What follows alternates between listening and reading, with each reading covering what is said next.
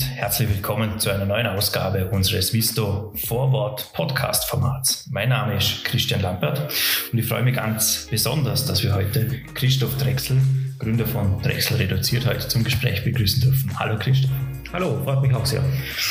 Christoph, vielleicht vorweg kannst du uns einmal erklären, was machst du? Was ist Drechsel reduziert?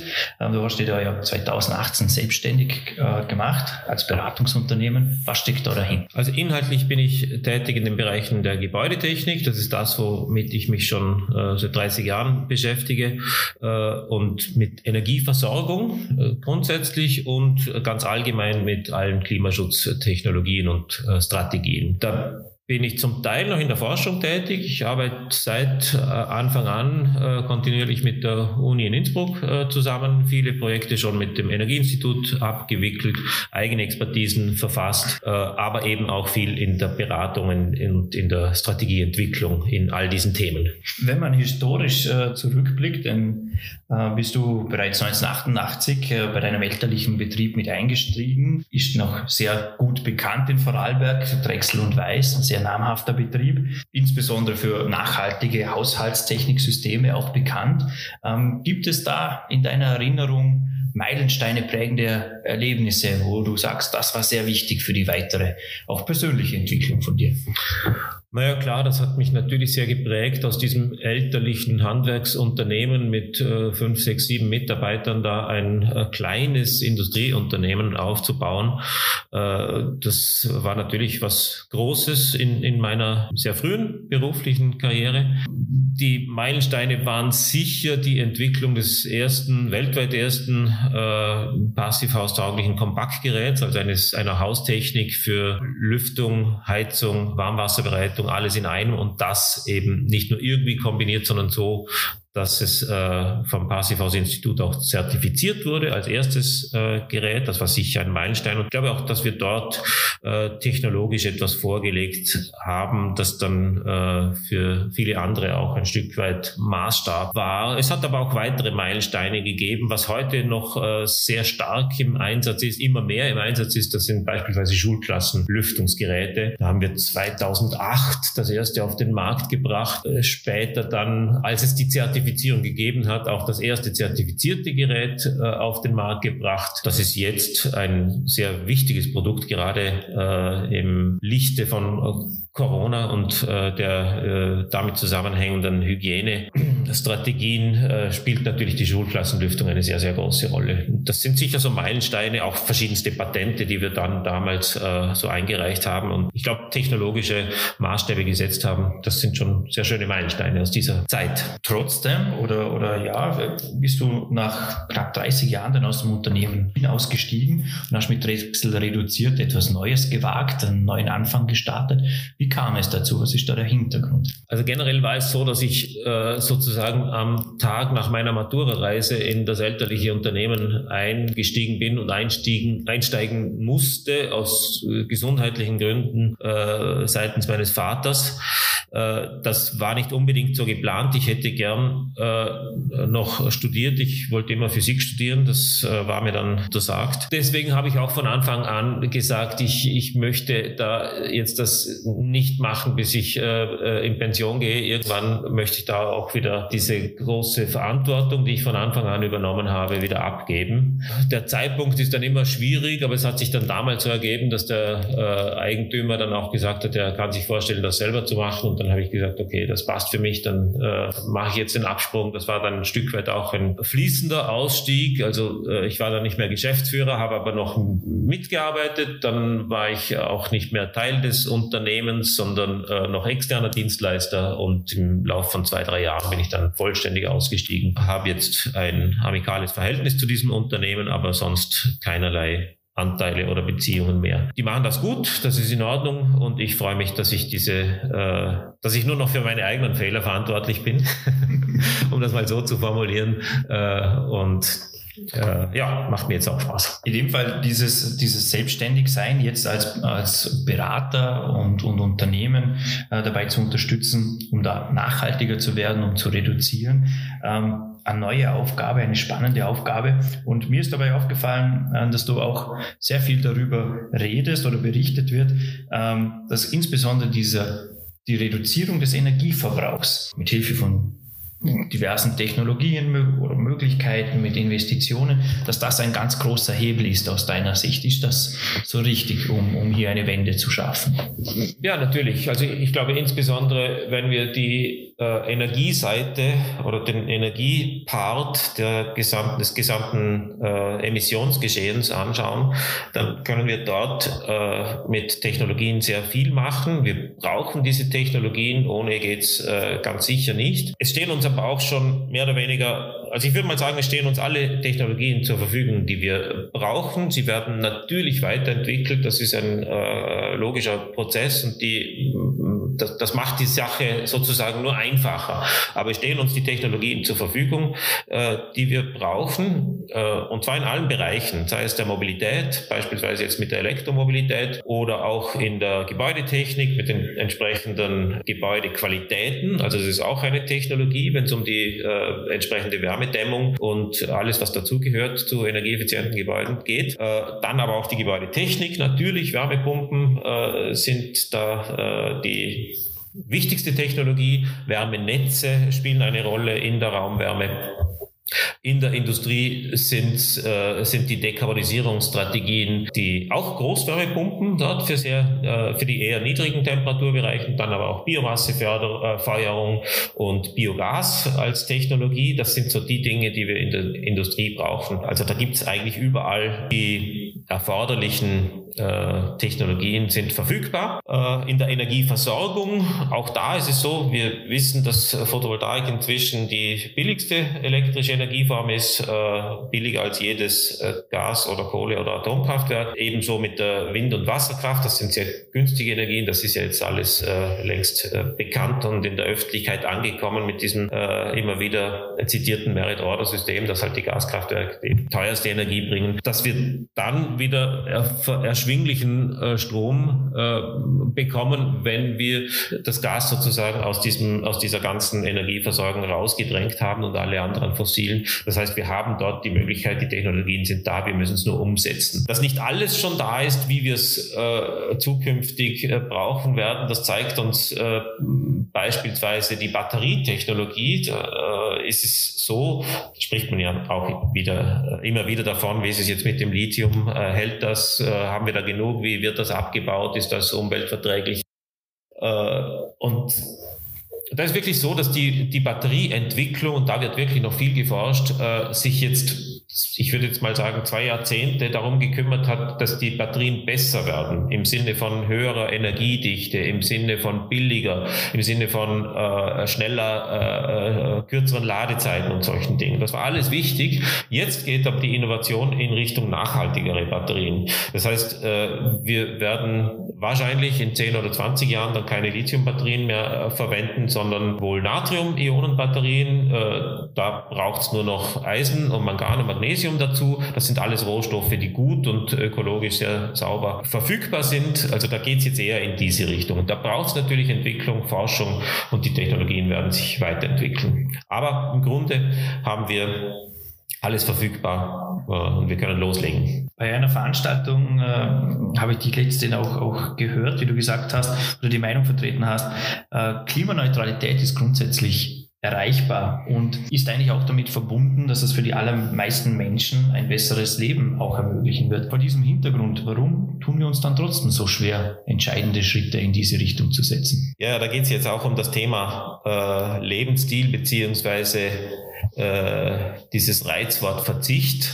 Äh, das spielt, das wird jetzt sehr oft diskutiert. Da, hat ja unser Ex-Bundeskanzler das Wort in den Mund genommen, wir müssen wieder zurück zur Steinzeit. Wenn wir uns anschauen, welche Rolle der Lebensstil in dieser Entwicklung hin zu einer klimaneutralen Gesellschaft spielen kann, äh, dann dürfen wir das nicht digital betrachten. Also entweder wir nehmen den Lebensstil mit hinein oder nicht, sondern das ist eine äh, Skala, wo wir sagen können, wenn wir jetzt alles mit dem Lebensstil machen müssten, ohne jegliche Technologien, dann würde das mit der Steinzeit stimmen, ohne jegliche Technologie. Wenn wir sagen würden, wir müssen mit so wenig Technologien wie möglich auskommen, dann bedeutet das äh, weltweit vegane Ernährung beispielsweise extreme Einschränkung der Mobilität.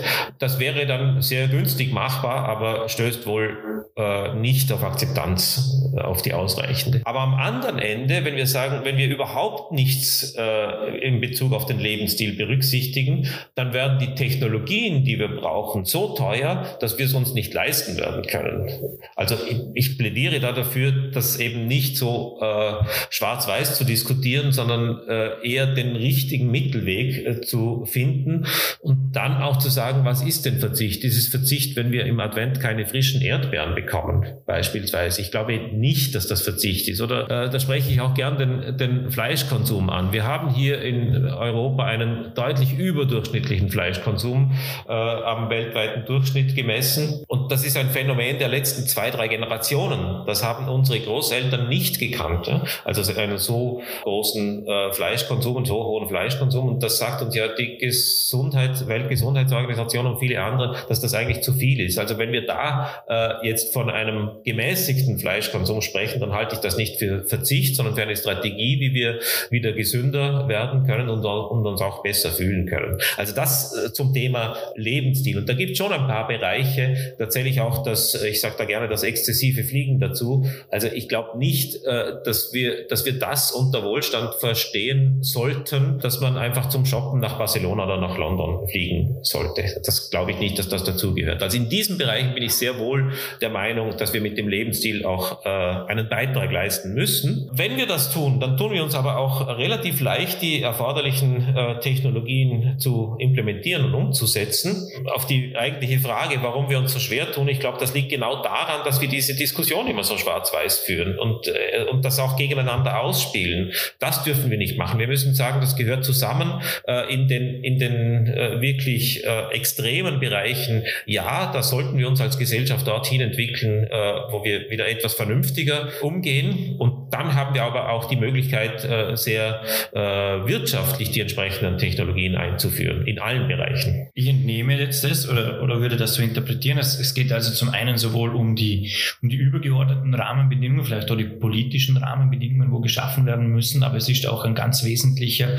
Faktor, dass jeder einzelne von uns sich da in manchen ähm, Dingen hinterfragt. Also das kann man eigentlich schon so als ein, ein Mix aus diesen beiden Faktoren sehen? Also ich glaube nicht, dass wir die zum Teil erforderlichen Veränderungen in unserer Gesellschaft über, ausschließlich über Bewusstseinsbildung erreichen werden. Ich glaube, da ist der Anteil der Bevölkerung äh, nicht ausreichend groß. Es gibt eine durchaus wichtige Menge, einen wichtigen Anteil der Bevölkerung, die sagt, ja, ich möchte da einen, äh, selbst einen Beitrag leisten, aber der wird nicht groß genug sein, dieser Anteil. Ich halte es aber drum für so wichtig, dass es da äh, Vorbilder gibt und Leute, die voranpreschen, weil man damit einfach zeigen kann, das funktioniert auch. Äh, also es geht eher darum zu zeigen, dieses Leben ist ein gutes, das wir da führen. Äh, mit, ich sage es jetzt nochmal, mit etwas weniger Fleisch und mit etwas äh, mehr Fahrrad beispielsweise. Äh, das funktioniert super. Mir geht's gut. Äh, und ich glaube, das ist das Wichtigste, was diese Gruppe, die da jetzt auch als Vorreiter auftritt, leisten kann. Darüber hinaus denke ich schon, dass wir die politischen Rahmenbedingungen so setzen müssen, dass das dann auch über diese Rahmenbedingungen zur Normalität wird. Ja. Ich würde das gerne dann direkt aufgreifen. Du hast gerade angesprochen, diese neu formierte Gruppe. Das ist der Verein Thun, mhm. der jetzt in Vorarlberg hm, seit kurzem neu aktiv ist. Ein Zusammenschluss von einigen sehr namhaften Unternehmen, mhm. ähm, die hier eben ins Tun kommen wollen. Ähm, du bist da auch mit beteiligt und hast unter anderem auch bei der Erarbeitung einer Roadmap äh, ganz essentiell mitgearbeitet. Aus deiner Sicht, was sind was sind die Vorschläge? Wie sind oder wie muss eine Strategie aussehen, damit sie gelingen kann? Also vielleicht zunächst ein Wort zu diesem Verein, äh, dessen Gründung ich äh, äh mich regelrecht begeistert. Ich würde es mal so formulieren, weil diese Unternehmer und Unternehmerinnen eine duale Strategie fahren. Und das halte ich für sehr, sehr wichtig, dass sie einerseits sagen, wir fangen bei uns selber an. Wir erarbeiten jetzt eine Strategie, wie wir bis 2030 uns dekarbonisieren können, vollständig. Und wir setzen das auch um bis 2030. Ohne das wäre die Glaubwürdigkeit nicht da. Für die zweite Strategie, die, die eigentlich wichtig ist, nämlich zu sagen, wir treten dafür ein, dass sich die Rahmenbedingungen so verändern, dass wir uns alle in einer klimaneutralen Gesellschaft wiederfinden können. Das ist der eigentliche Hauptteil. Wenn, wenn die Unternehmen aber nicht mit gutem Beispiel vorangehen, dann ist das nicht ausreichend glaubwürdig, denke ich. Deswegen halte ich das für so wichtig und so gut, wie das jetzt formuliert worden ist und wie sie sich jetzt konstituiert haben. Und ja, ich durfte in deren Auftrag diese Roadmap äh, verantworten, mit vielen, vielen anderen äh, Fachleuten äh,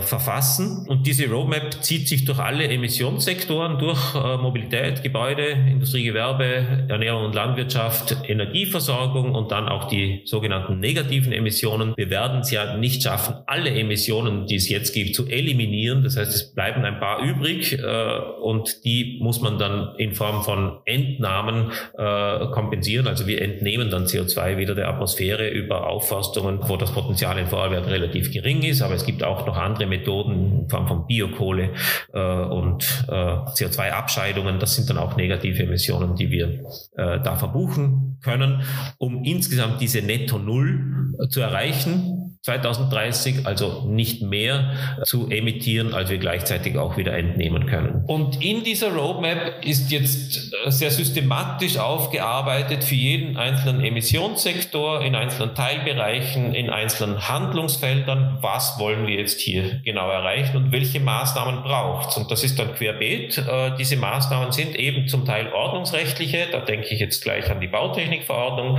äh, wo wir die Energiekennwerte äh, verschärfen können und müssen, ohne dass es unwirtschaftlich wird dabei. Also das ist eine, eine insgesamt äh, durchaus kostenoptimale Situation. Das, da gibt es ausreichend Studien dazu.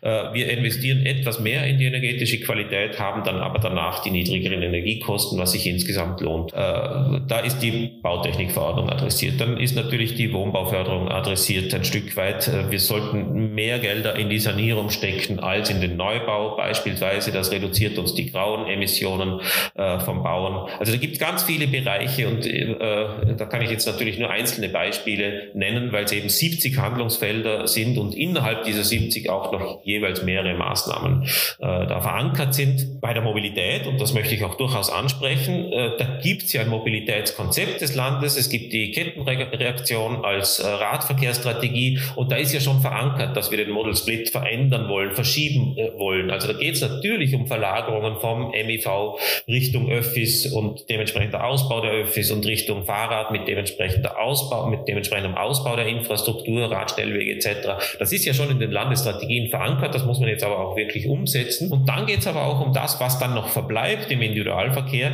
das müssen wir elektrifizieren. Und wenn wir 2030 äh, schon als Modellregion dastehen wollen, dann können wir natürlich nicht darauf warten, bis die EU sagt, so ab 2035 sind jetzt Verbrennungsmotoren verboten. Das müssen wir früher machen. Der österreichische Mobilität, äh, Masterplan Mobilität sieht 2030 vor und ich denke, wir müssen da in Vorarlberg noch ein Stück früher sein mit dem Ende äh, der Zul Neuzulassungen von Verbrennungsmotoren. Also das ist durchaus verankert, äh, dass wir da voranpreschen müssen, sonst wird das nichts mit der Modellregion. Du hast angesprochen, eben Vorarlberg oder laut diesem Verein, laut dieser, laut dieser Roadmap soll hier eine Modellregion werden, hier voranpreschen, wie du es gerade gesagt hast, mit gutem Beispiel vorangehen und hier eben als Modellregion für Österreich, für Europa wirken und sich positionieren. Ähm, ja, ganz frech gefragt, haben wir das Potenzial dazu, diese Modellregion zu sein? Also mir fällt keine andere Region ein. Vielleicht, vielleicht gibt es welche, wahrscheinlich gibt es welche, aber mir fällt jetzt äh, keine andere Region ein, die so gute Voraussetzungen hätte. Eine Region, die urban und ländlich zugleich ist, äh, eine Region mit äh, prosperierender Wirtschaft, eine sehr innovative, aufgeschlossene Wirtschaft und Bevölkerung hat, eine Politik, eine Regierung, der ich das schon zutraue, äh, diese, diese Modellregion jetzt auch mit aller Kraft anzustreben. Wir müssen natürlich jetzt erst in diesen Prozess hineingehen. Was bedeutet das ganz konkret? Wir müssen da viele, viele äh, Diskussionen führen, keine Frage. Äh, aber ich würde sagen, wenn ich, wenn ich da nicht äh, die berechtigte Hoffnung hätte, das auch wirklich stemmen zu können in Vorarlberg, dann äh, hätte ich das auch nicht machen müssen. Ja, ich glaube, wir haben das Potenzial dazu. dann hoffen wir, dass dieses Potenzial auch voll ausgeschöpft wird. Vielleicht noch einmal zurück äh, zu dir persönlich auch, zu deiner Tätigkeit ähm, äh, als Berater für Unternehmen.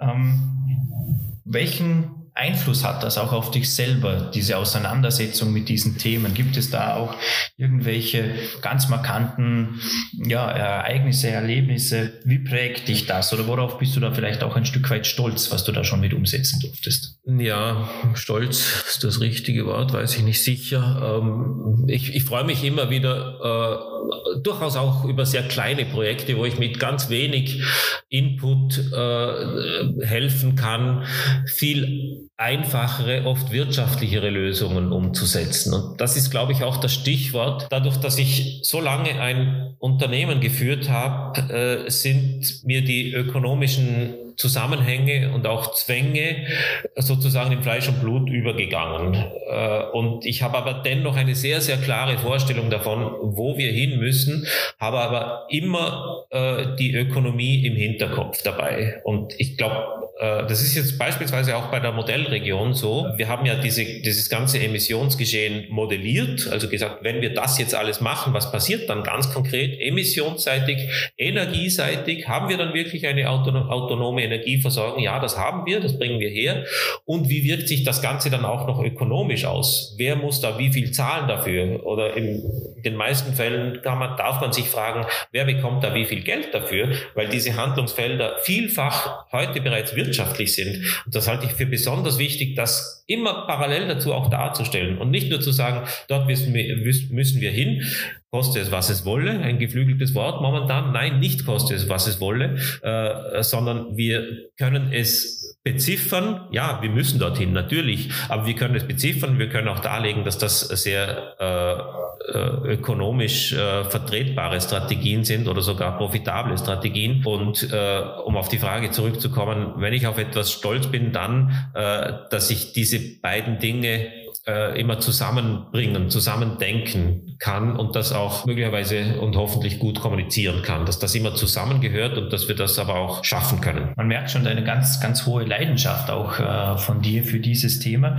Ist das auch ähm, oder war das vielleicht als abschließende Frage auch einer der, der essentiellen Beweggründe für dich, dich in dem Sinne selbstständig jetzt als Berater zu machen, um eben hier auch sowohl eine, eine, eine Herzensangelegenheit von dir selber thematisch auch mit deinem beruflichen weiteren Werdengang verknüpfen zu können. Ist das vielleicht auch? Also ich würde sagen, meinen Beruf habe ich von Anfang an mit großer Leidenschaft ausgeübt. Das war auch bei Drechsel und Weiß so. Das war immer eine, eine äh, Parallelmotivation. Natürlich will man als Unternehmer erfolgreich sein, aber wir haben da auch immer sozusagen höhere Ziele verfolgt. Wir möchten eine Technologie bieten für die Probleme, die es jetzt da äh, gibt, die jetzt zu lösen sind. Das war immer mit großer Leidenschaft verbunden. Das hat sich eigentlich nicht verändert. Insofern kann ich auch nicht sagen, dass äh, meine berufliche Tätigkeit da äh, einen Einfluss auf mein Privatleben hätte. Es ist eher umgekehrt. Diese Leidenschaft kommt natürlich aus meiner äh, Persönlichkeit heraus. Die hat einen großen Einfluss auf mein Berufsleben. Lieber Christoph, bedanke mich ganz herzlich für dieses spannende Interview, für diese Einblicke, die du uns gegeben hast. Ähm, und ich denke, es ist im, im Interesse von uns allen, dass bei diesen